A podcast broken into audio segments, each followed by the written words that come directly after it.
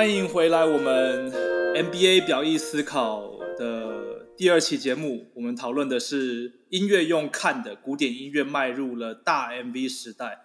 那我们的受访来宾是长笛音乐家 Nonico，呃，他同时也制作了一些，也算是有一些制作古典音乐 MV 的经验。OK，那我们上次讨论到说，嗯。古典音乐会开始像流行音乐一样做起了 MV，它一方面可能是希望借由网络这个平台推广，让更多的人能够对古典音乐产生兴趣，那呃最终可能会变成观众来欣赏现场演出这样子，那或者是也有一些 YouTuber，他他就是把 MV 当成一个他的艺术作品了。他最后的产出就是就是这个 MV，呃，也是有这样的情况，然后才以这个 MV 来带动一些他其他的商机。OK，嗯，那我们还是先呃看一下这这整体发展的历史好了，我们来见往知今，见往知来一下。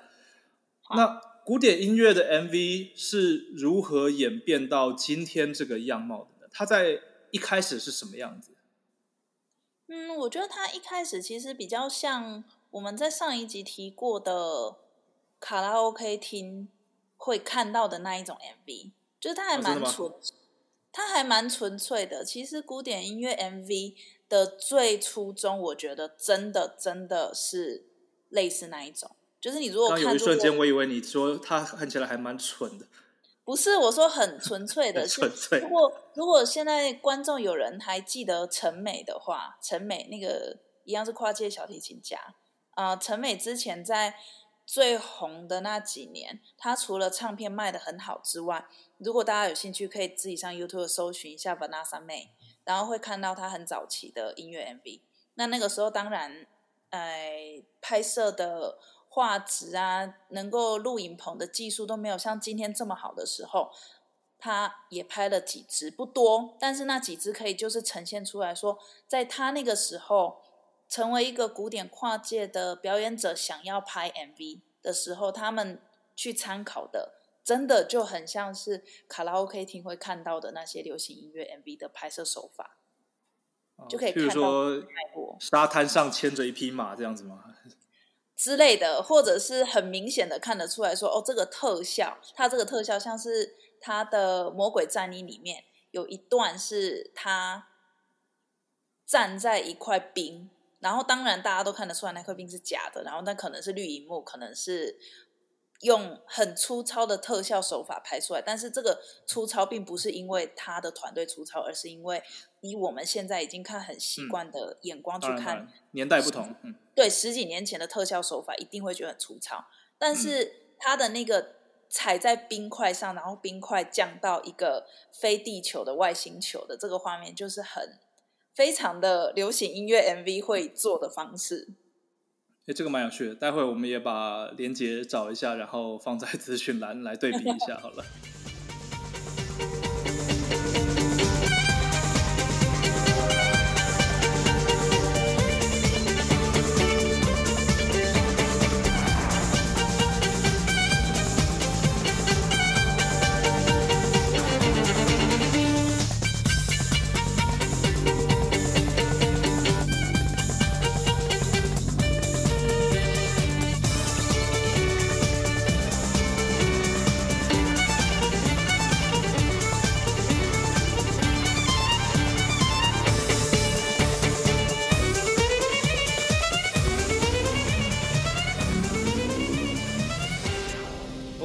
不好，这个 Lindsay Sterling 就是受他影响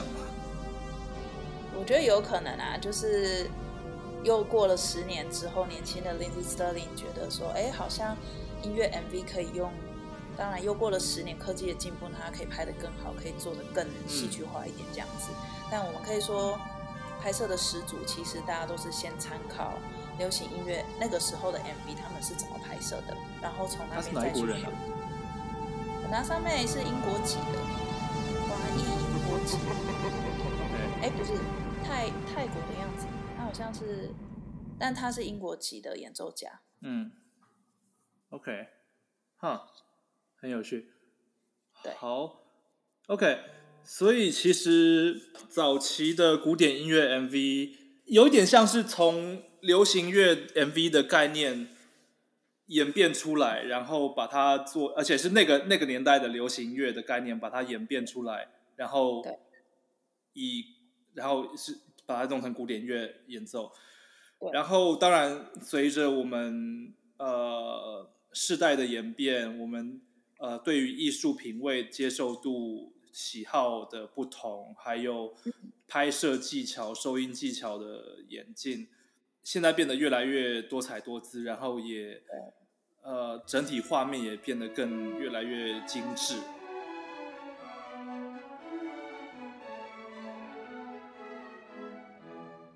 那我们上一集也稍微讨论到了说，呃，古典音乐拍 MV 它带来哪些好处？那首先，如果是一个已经很有体制的一些大的乐团或是歌剧院，那对他来说就一个呃增加广告的机会嘛，希望吸引更多的观众呃进来剧场、进来音乐厅。那我觉得可能特别对于一些比较年轻，或是对于古典音乐不是那么熟悉的的观众，因为他也许他平常并不是一个本来就会进音乐厅去欣赏的人，但是他是个会看 YouTube 的人。那对 YouTube 看到这些东西以后，他可能会觉得，哎，好像这个没有我想象中的那么那么严肃，那么那么艰艰涩。那特别现在很多呃乐团，他们又出了，又在制作一些比较流行的音乐会，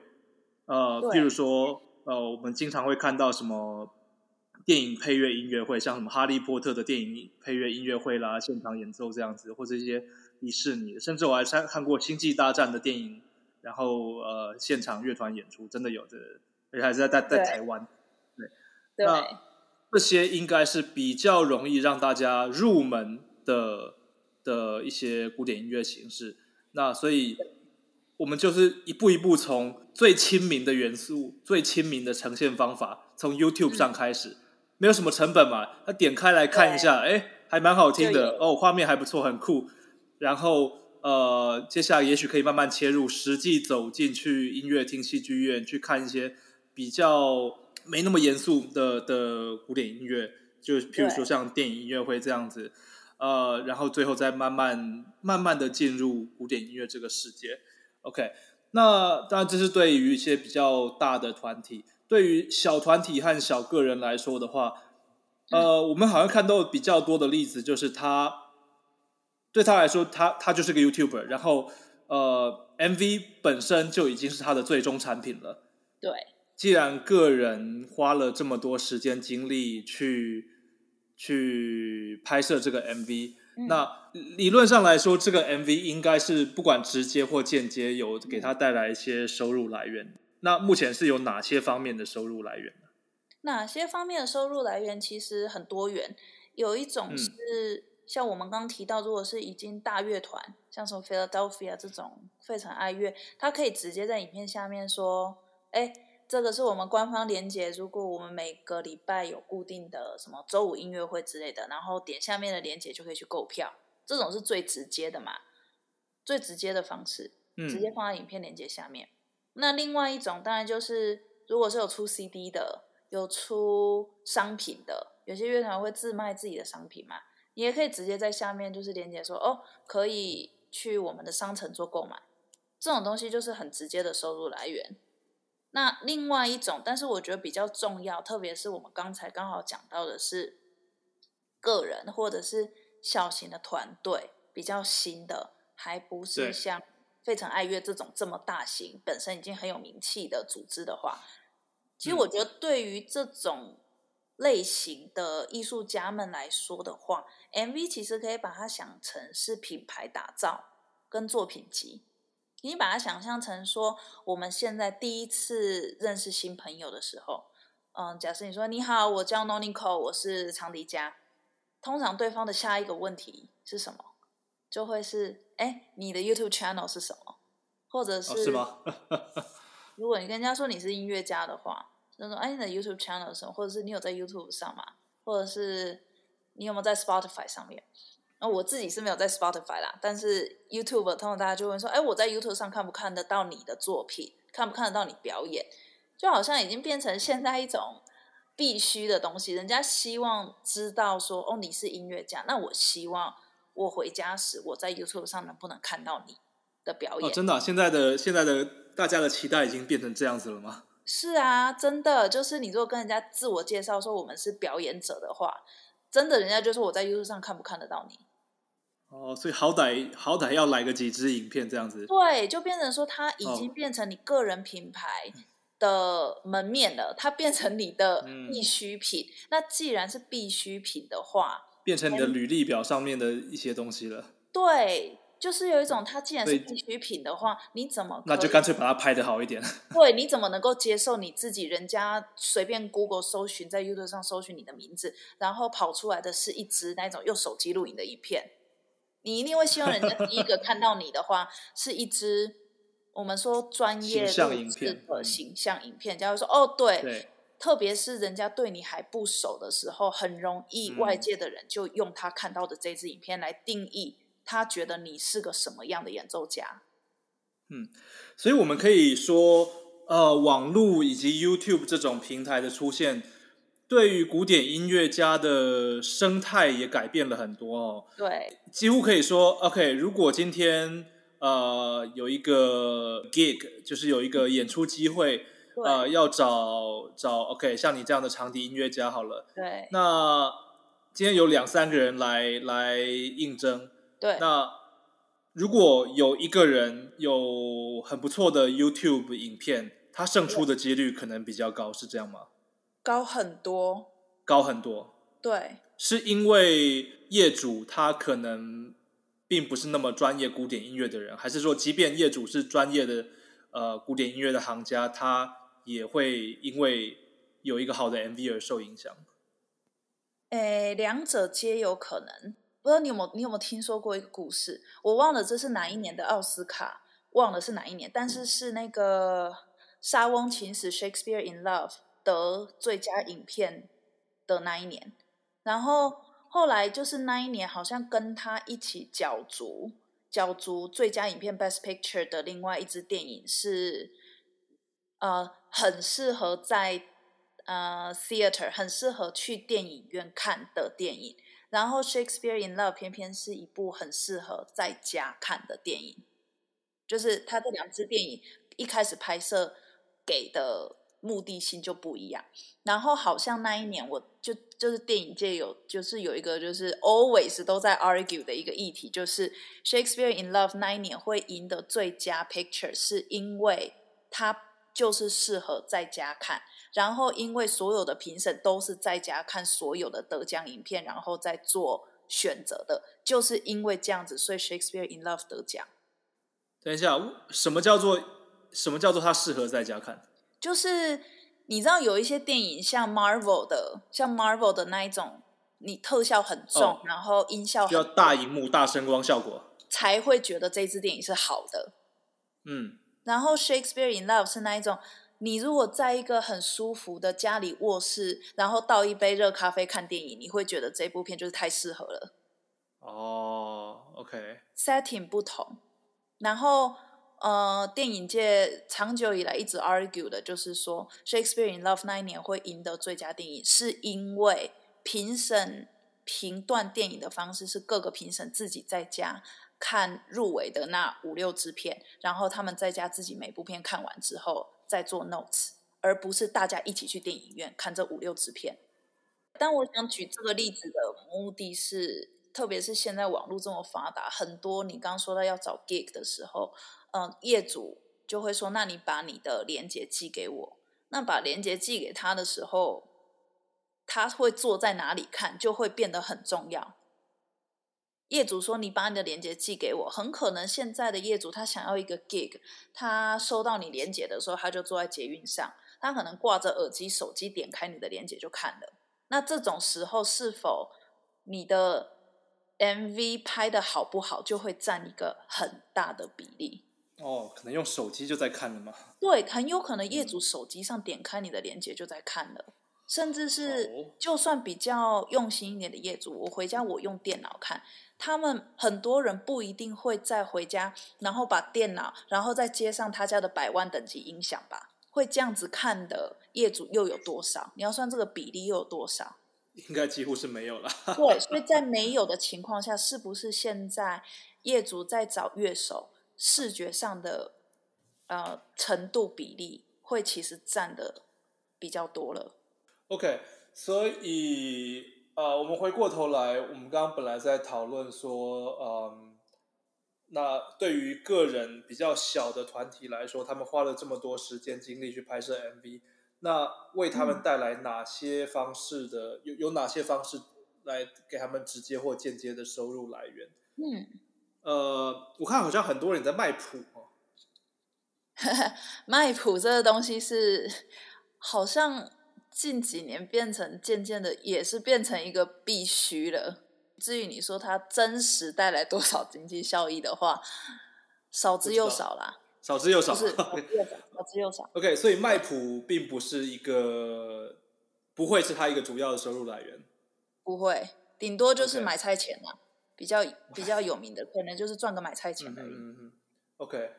也是啦，毕竟呃，虽然他的他经常都这些 YouTube 经常能够改编的很成功，但是你要一个呃学生或者是一个年轻的音乐家拿到他的谱，然后去弹出一样的效果，有时候还真的不容易。不容易是一点，其实最主要的原因是因为改编曲在正式出谱之后的版权分割。嗯，你如果是要我们说走正式的出版路线，正式的出版路线，假设像我改编迪士尼的曲子好了，大家做改编的都会一开始都会是改编知名曲子，那改编知名曲子来冲流量的卖谱反效果是什么？通常像你改编迪士尼或者是哈利波特这种很经典的电影曲目的话，你光是被原本的抽成就可能抽掉七十五 percent 了。OK，抽掉七十五 percent，你一首曲子能卖多少？假设卖台币一百块，七十五块就不见了，剩下的二十五块，出版商还要再跟你抽一层之后，其实留到你口袋里，就我跟你讲，买一杯饮料。嗯，对。OK，所以显然卖谱真的不会是一个呃主要收入来源。那我应该有看过有一些 YouTuber 古典音乐一呃 MV 拍摄的人，他也在卖单曲下载，但我自己直觉认为这也不会是一个很大的收入来源啊。他也不会，就是应该是说什么现在的独立音乐家，特别是要从 YouTube 上发起的话，这些东西都是我我也不能说。不不能没有积少成多的例子，当然这些都是都是积少成多。你这边有一千块，那边两千块，集结成起来就有一个月的饭钱之类的，这个是很正常。我只是要想要表达的是说，这些东西在一开始都不会是很显著的经济效益，但是这个东西需不需要做？要，它存在的必要有没有？有，因为人家会期待你有这些东西，已经不是说这些东西能不能。为你带来直接多少收入，而是你这些东西没有。就像我们刚提到的，你需不需要去经营一个 YouTube 频道？嗯，不一定。但是呢，你现在出去跟人家说你是演奏家，人家就期望你要有一个 YouTube 频道，上面要有几支他看起来觉得够专业的影片，才代表你是个成熟，在这个产业中是一个比较成熟的。的的的人了，这样子。对，就是一个，这是入场票，这已经不是说你在里面能够做到多好，而是一种你必须要有，像是名片一样，不管它设计的多好，你就是要有一张的那个感觉。OK，所以既然卖乐谱和卖单曲都不会是主要的收入来源，那好像剩下的就只有一个是帮帮他的实体音乐会做宣传，希望大家来购票。另外的就是剩下呃各种厂商的赞助喽。呃，以我们看到的古典音乐 MV 的例子来说，呃，我们看过的是乐器厂商、乐器品牌，还有服装品牌来呃提供乐器或是服装，让他们在 MV 里面呈现。那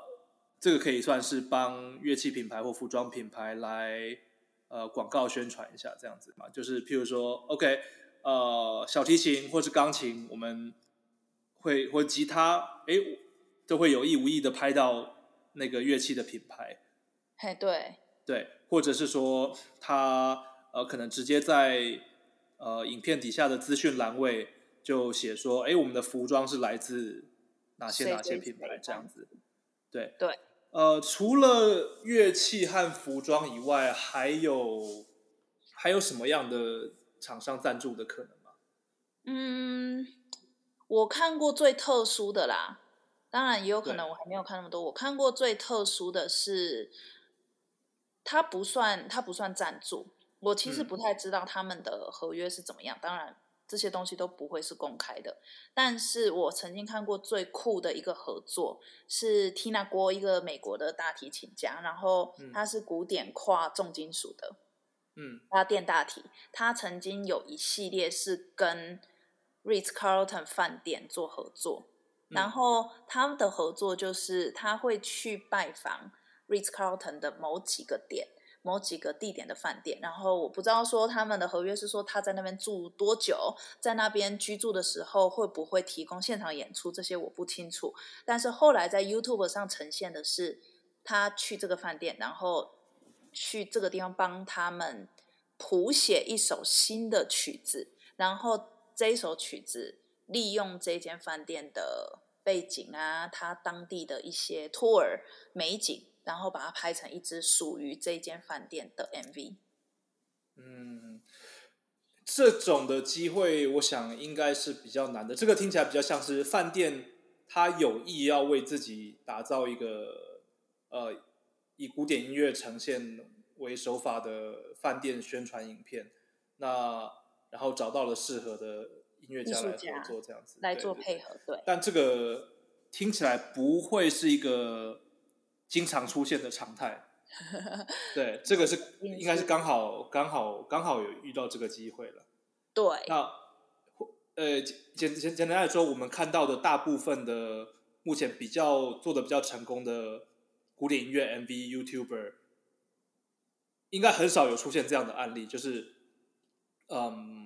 帮助某个品牌去做呃，帮助某一家公司去做品牌形象的合作，这样子。对，所以我才会说我看过最酷的。呀呀，所以目前看起来比较有机会的赞助厂商，应该还是来自于乐器、服装，那再来可能就是音响、音音响设备的，对对对。录音设备也可以，如果录音设备自己是在家里是 home studio 的话，录音设备也很可以做配合。OK，对，好，哎，所以这样子是不是表示说这个？现在的古典音乐家，除了要会拍影片帮自己打造形象以外，最好还是要是 俊男美女、帅哥美女，呃，比较容易吸引到服装的厂商来找你找你代言合作。这个应该也不是现在才这样子吧？那个其实一直都是啊，对，好像一直都是，不然为什么帕格尼尼在他那个时代是那么的红，那么的哈？对对对对，李斯特在那个年代的时候。长得帅还是吃香的？对对，李斯特也被称为钢琴王子啊，对不对？对对对对，好像还是有用的。对啊，这自古以来好像都是嘛。自古以来都是，对对，人性人性本来就是如此。哈。对啊。OK，那这也没什么好说，没没话说。